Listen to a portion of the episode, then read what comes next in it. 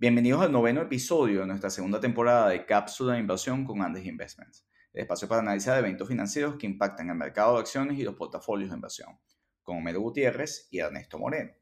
Seguimos en un periodo de volatilidad e incertidumbre exacerbado por la invasión de Rusia a Ucrania.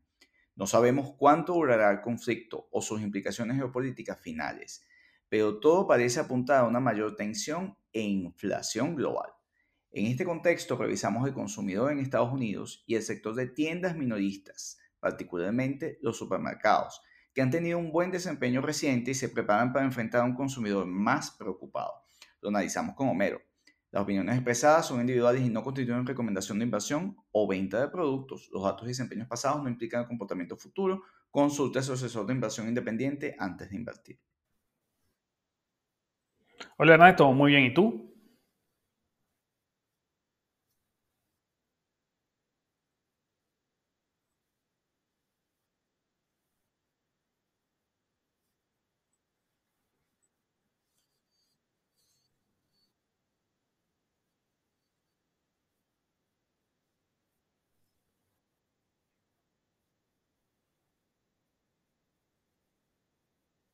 Sí.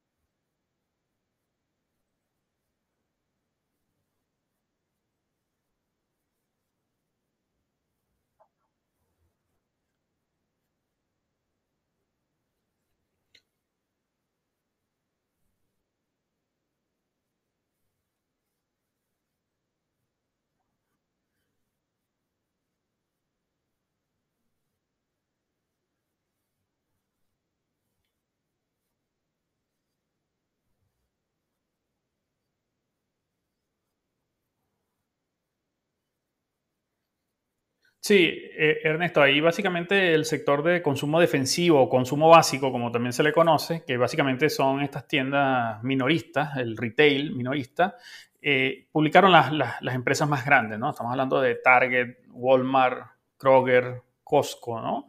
Y, y, qué nos dejan los resultados, ¿no? Porque estos resultados, además de ser interesantes por, eh, por la expectativa de oportunidad de inversión en estas compañías, también es un, sector interesante porque nos permite anticipar tendencias en el poder de compra del consumidor y nos da un pulso más cercano de que, en qué condiciones está el consumidor americano. Y al final estas empresas muy probablemente son las que eh, dan cierta información a, los organismos para construir las estadísticas de inflación y, empleo, ¿no? Fíjate, una publicación interesante fue la de Target. Eh, todas estas publicaciones que vamos a comentar las, la, reseñó la cuenta de Twitter de Cápsula Inversión, Cápsula Inver, y encontramos que Target eh, tuvo un crecimiento de 9,4% en sus ventas interanual, ¿no? En el último trimestre, y sus beneficios crecieron un 19%, ¿no? Pero lo, interesante aquí es que Target eh, registró un crecimiento de las ventas comparables, ¿no? Eh, de 8,9%. Y ese 8,9%, Ernesto, se explica básicamente por un aumento en, en el número de transacciones, ¿no? De 8,1%. Entonces, ¿qué estamos viendo aquí? que el crecimiento de Target fue por un mayor número de transacciones, porque el, el ticket promedio apenas creció un 0,7%. ¿Eso qué nos dice? Que Target está vendiendo más en términos de volumen, ¿no? También hay un cambio que está afectando al sector, que es la digitalización del sector. después de la pandemia se aceleró mucho las ventas originadas en los canales digitales y fíjate que para Target creció un 9,2% las, las ventas comparables. Fíjate que crece más que las ventas totales. Entonces, ¿esto qué significa? Que aumenta la proporción de ventas digitales sobre las que se originan en los, en, los establecimientos físicos, ¿no? Y entonces, esto nos lleva a que al cierre del año, eh, las ventas de Target originadas en, la plataforma digital creció un 21,8%, ¿no? Eh, perdón, se ubicó en 21,8% del total. Luego también tenemos otro, otro otro, otras empresas como Kroger, sí.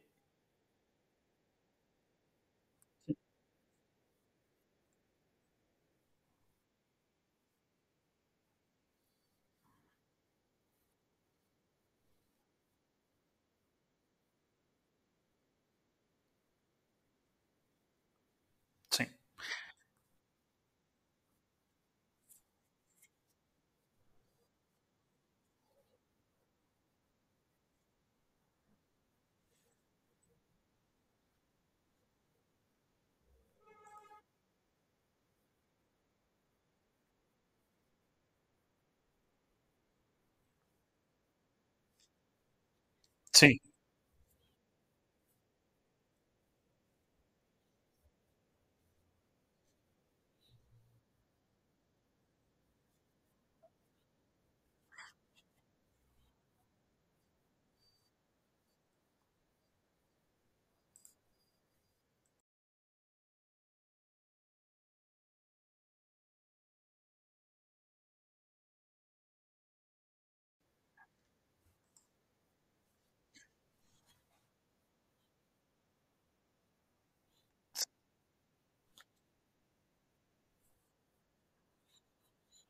Sí, y, volviendo a Kroger, eh, fíjate, Kroger también registró un crecimiento de 7,5% interanual en el trimestre y los beneficios crecieron 12,3%, ¿no?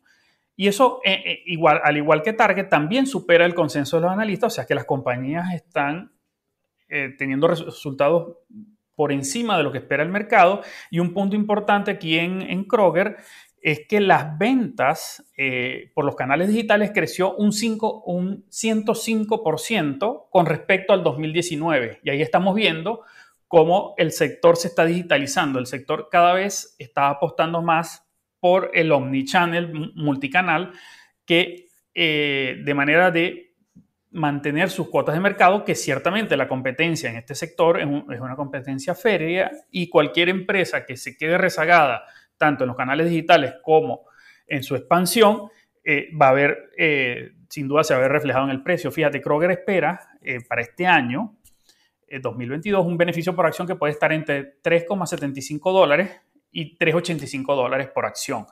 Esto muestra un crecimiento con respecto a lo que reportó para el año 2021. Y aquí hay otra compañía que por su tamaño es, muy importante en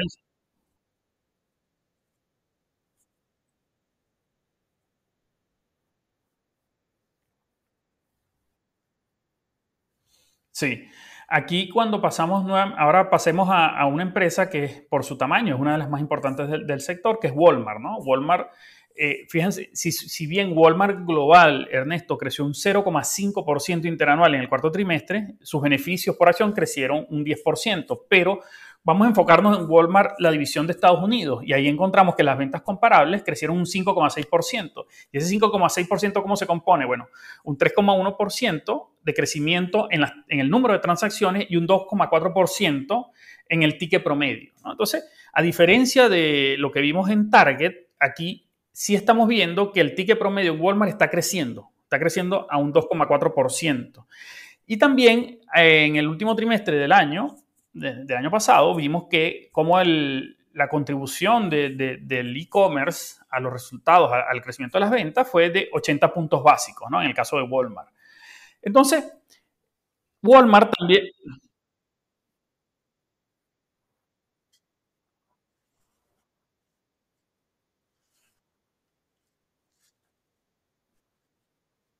Sí, sin duda.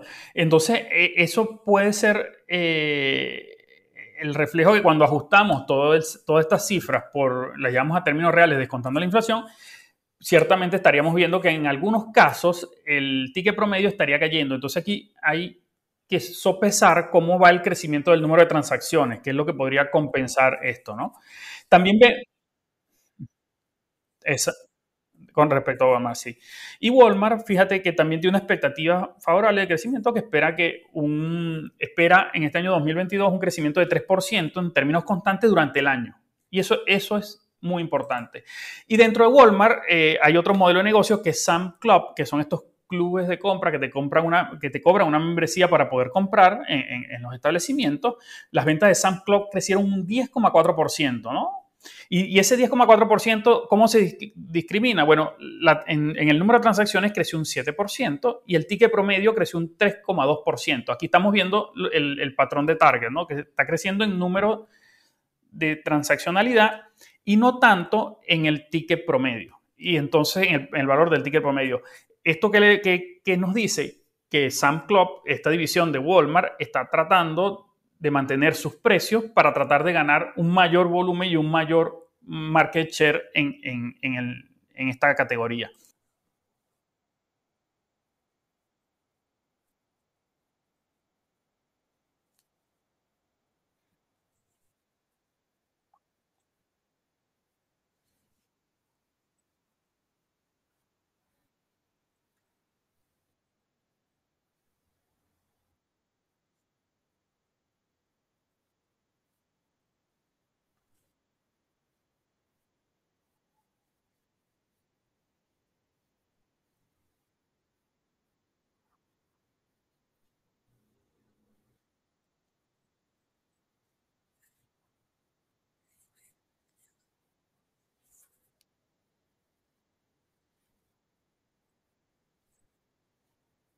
Ahora, Ernesto, pasemos a Costco, ¿no? Que, también tiene este modelo de negocio, es un retail, pero con un modelo de negocio de, de pago de membresía para poder acceder a, los, establecimientos.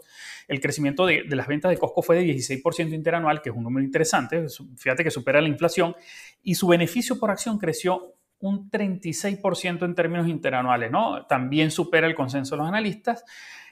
Y Costco también registró, pese a que su modelo de negocio tiene estas particularidades, Costco aumentó las ventas digitales en un 12,5%, ¿no? Fíjate que tenemos que las ventas comparables de Costco en Estados Unidos fue de 15,8%, entonces estamos viendo cómo Costco sigue fiel a su modelo presencial, ¿no? que, es un modelo que usted paga su membresía para acceder al local, pero fíjate que también está creciendo las, las ventas digitales, ¿no? Entonces, Luego, otra, otra cosa interesante que tiene el modelo de Costco es que cuánto representan estas membresías con respecto del, beneficio neto de la compañía. Eh, al cierre del trimestre pasado, eh, las membresías representaron el 74% del beneficio total. Y esto que le permite a Costco, ese modelo que le permite tener los más bajos márgenes posibles. Pero sin embargo, Ernesto, cuando comparamos eso con respecto al mismo trimestre del año pasado, ¿no? encontramos que las membresías representaron el 90% del beneficio neto atribuible a la compañía, ¿no? Entonces, fíjate cómo se ha venido disminuyendo el peso de la membresía sobre los beneficios. Y esto puede ser por dos razones. Uno, el aumento de las ventas digitales. Y dos, puede ser producto de que la compañía ha tenido que enfrentar el aumento de precios y ha tenido que subir un poco más los márgenes para tratar de cubrir incrementos futuros en, los precios de sus proveedores.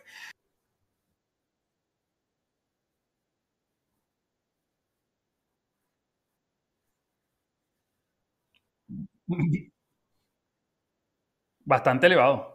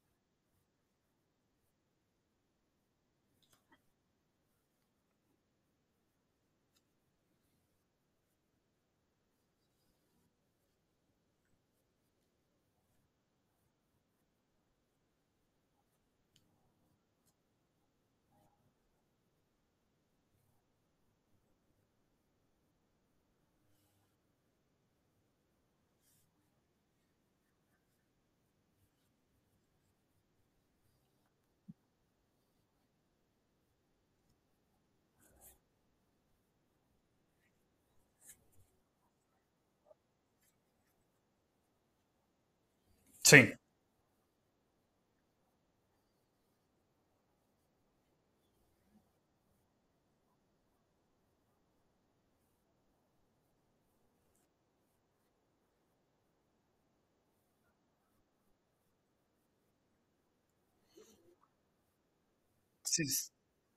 Sí. Ah, eh, yo creo que el- las empresas de- del sector ciertamente mostraron un crecimiento importante en sus ventas en términos comparables, ¿no?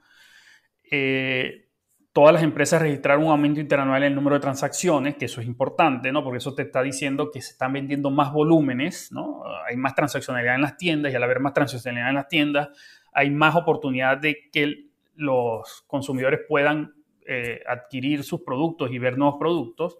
Pero también observamos un aumento en el valor del ticket promedio, y, con excepción de Target, y esto lo que nos dice, nos apunta a que las presiones inflacionarias están ahí. ¿no? Y, y, van a y, van a continuar ahí en, en, este, en, estos modelos de negocio afectando la estructura de costos, ¿no? que, que, necesariamente va a tener que ser traducida a precios más altos para mantener los márgenes. Esto, yo, cuando vemos el sector como un todo, esto, los resultados nos resumen un aumento del consumo, pero también refleja una mayor inflación en los últimos 12 meses y el hecho que todavía las transacciones superen el valor del el crecimiento de las transacciones, todavía supera el, el, valor del crecimiento del ticket promedio, todavía nos dice que hay una buena señal eh, desde el punto de vista del consumidor americano, que todavía el consumidor americano sigue expandiendo su consumo, ciertamente a menores tasas que hace un trimestre, hace un año, pero eh, recordemos también que el, luego de la pandemia, de salir de los confinamientos, los consumidores están normalizando su, sus patrones de consumo, ya están saliendo un poco más a, restaurantes, ya están planeando viajes y vacaciones, y esto necesariamente va a tener como efecto residual que las tasas de crecimiento del sector de, retail van a atender a sus valores normales porque van a atender a la participación dentro de la canasta de consumo de la familia, con la diferencia de que va a haber una mayor participación dentro de este, de este, gasto de consumo en retailer, va a haber una mayor participación de los canales digitales. ¿no?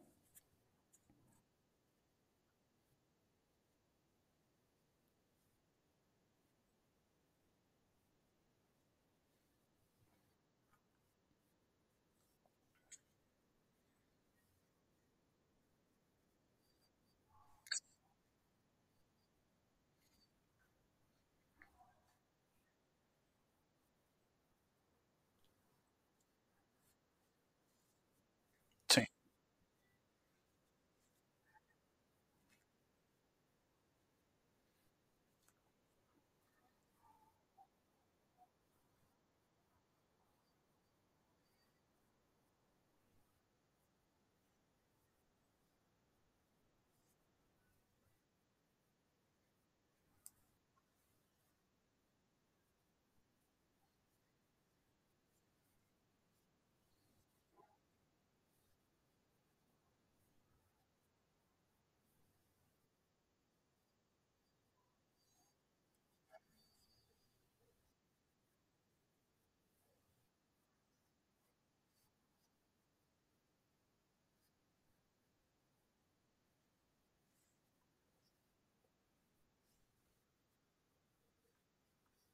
Sí,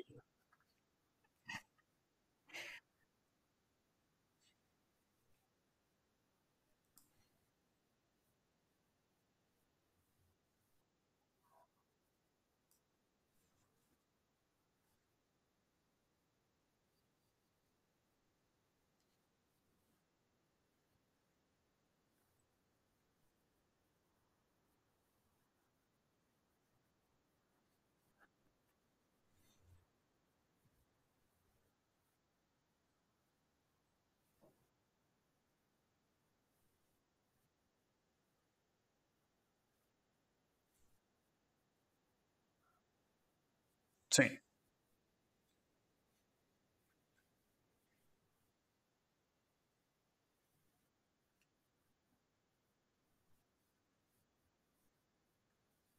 Sí, ahí yo diría para finalizar, este es un sector interesante, eh, pero ciertamente luego de haber crecido mucho eh, durante la pandemia y sus canales digitales y toda su expansión, de aquí hacia adelante, aunque las empresas mantienen una perspectiva de crecimiento interesantes, eh, es inevitable que se vean afectadas por la inflación que puede reducir el poder de compra de los consumidores americanos y eso estaría llevando al desempeño de estas compañías, si bien va a seguir siendo positivo y de crecimiento, va a ser, ese crecimiento va a ser inferior al registrado en el último año.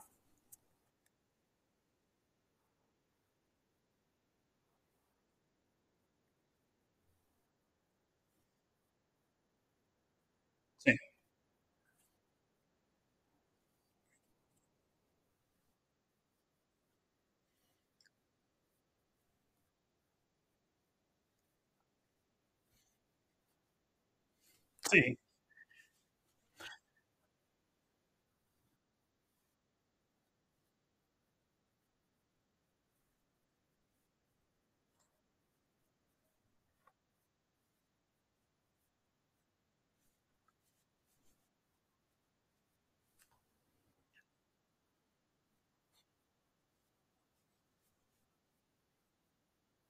Eh, bueno, Ernesto, eh, buena cápsula. Eh, nos vemos en la próxima.